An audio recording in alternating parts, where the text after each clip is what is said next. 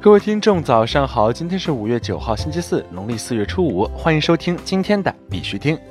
以下是昨天行情。截止到昨天晚上十八点，根据 Coin Market Cap 数据显示，全球数字货币市场总市值为一千八百八十九亿五千七百五十三万美元，二十四小时成交量为五百一十四亿一千八百七十六万美元。比特币报五千八百九十六点五七美元，较前一天跌幅为百分之零点六四。以太坊报一百七十点三六美元，较前一天跌幅为百分之三点七八。昨天的恐慌与贪婪指数为六十三，前天为六十九，贪婪程度降低，等级仍为贪婪。昨天的日线收了一个上影线，这是一个供应出现的现象。虽然今天小幅度拉升，但是没有成交量的配合，所以有可能是空头回补的行为，所以还是要引起注意。当然，也不建议此时做空，此刻还是以观望为主。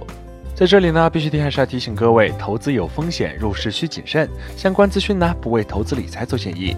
以下是新闻播报：今日头条，币安热钱包被盗七千枚比特币。据币安官方公告，币安交易所发现了大规模的安全漏洞，黑客能够获得大量用户 API 密钥、2FA 代码以及其他可能的信息，盗取加密货币。五月七号十七点十五分，黑客在区块高度五十七万五千零一十二处从币安热钱包中盗取了七千枚比特币。币安称，该笔交易是唯一受影响的交易。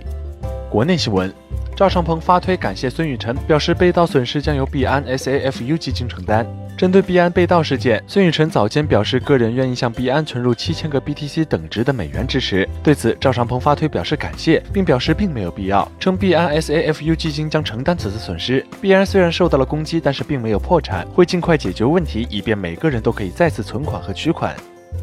中国银行前行长李李辉表示，区块链让金融交易更加安全。据新浪财经消息，昨天，中国银行前行长李李辉接受记者采访时表示，区块链能够在信任比较薄弱的环境下，通过技术的方式，一定程度上解决目前商业信用机制建设成本太高的问题，能够推进普惠金融的发展。同时，区块链如果采用联盟链的技术构架，建立多方共同参与的体系，进而建立高效的网络。当然，如果区块链技术能够突破底层协议、智能合约、密码学等底层技术上的瓶颈，发展空间和应用将会更加广阔。广州进行停车行业区块链电子发票开具试点。据羊城晚报消息，记者从国家税务总局广州市税务局获悉，今后车主在广州的停车场停车，在手机上就可以开具区块链电子发票，再不用专门索取发票。据广州市税务部门介绍，此次广东税务部门先选择广州市天河区、白云区、黄埔区、番偶区、黄沙区的若干停车场进行停车行业的区块链电子发票开具试点，并将在试点成熟以后逐步向全市推广应用。赵长鹏表示，币安将提供杠杆交易，未来还将提供基于币安链的稳定币。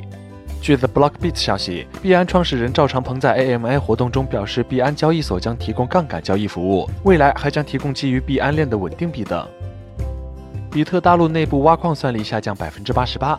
据 CoinDesk 报道，根据比特大陆公司每月发布的算力披露，比特大陆内部比特币挖矿业务的算力比前一个月少了百分之八十八，这表明该行业巨头已经削减了产能。根据披露，截至五月七号，运行 SHA 二百六十五算法的所有比特大陆硬件的算力已降至仅二百三十七点二九千万哈希每秒，就在一个月前，其算力为两千零七十二千万哈希每秒。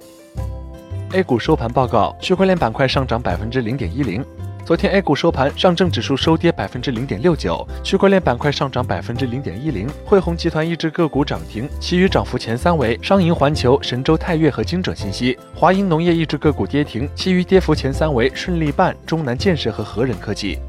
国际新闻，BI 打击列出加密货币买卖暗网市场的新闻网站。据 CoinDesk 报道，美国联邦调查局打击了暗网搜索网站和新闻网站 DeepDotWeb，并指控其洗钱。本周二，五个国家的警察逮捕了该网站的经营者和相关人员，并用激活通知取代了其点 .com 和点 onion 的网站。据悉，DeepDotWeb 提供了许多服务，包括与隐私和暗网销售相关的加密货币新闻。该网站还列出了购买和销售加密货币的暗网市场。印度交易所 ZebPay 首席执行官表示，印度不太可能禁止加密货币。据 Mickey 消息，针对近期印度政府开始就禁止加密货币进行部级磋商的新闻，印度交易所 ZebPay 首席执行官 Ajit 最近表示，自己曾在去年和印度财政部、中央银行、证券监管机构的人员进行过沟通。尽管相关部门对加密货币有些疑虑，但从来都没有听过他们要下令禁止。去年，印度储备银行禁止金融银行从事加密货币交易，ZebPay 被迫离开印度到马耳他和澳大利亚发展。它曾是印度最大的加密货币交易所，占据了印度近百分之六十的市场份额。马来西亚国家银行顾问呼吁发行清真加密货币。马来西亚国家银行高级伊斯兰教法顾问莫德最近表示，将继续支持清真代币上市。从伊斯兰教法的角度来看，这是有史以来最好的货币形式。只要金融科技企业积极参与，伊斯兰金融生态系统就能充分了解它，并对其进行监管。曾有总部位于阿联酋的 Hello Chain 使用区块链技术来追踪清真产品的来源，并发行了一枚代币作为支付手段。知名腕表品牌法木兰将推出比特币主题系列手表，支持 BTC 支付。据福布斯消息，知名腕表品牌法木兰已推出限量版的比特币主题系列手表。据悉，该系列手表可以于法木兰官网以及其迪拜旗舰店购买，除支持银行转账支付外，还支持 BTC 支付。该公司的区域总监 e r o b a l i a n 还表示，法木兰正在研究 XRP 等前五大币种。好了，今天的必须听新闻播报就到这里。更多区块链资讯呢，请关注我们的微信公众号 b i x u t i n g 下划线，也就是必须听的拼音加上一个下划线。喜欢的呢，点赞收藏，记得分享给身边的小伙伴哦。最后呢，感谢各位听众的支持，祝大家度过美好的一天，我们明天见。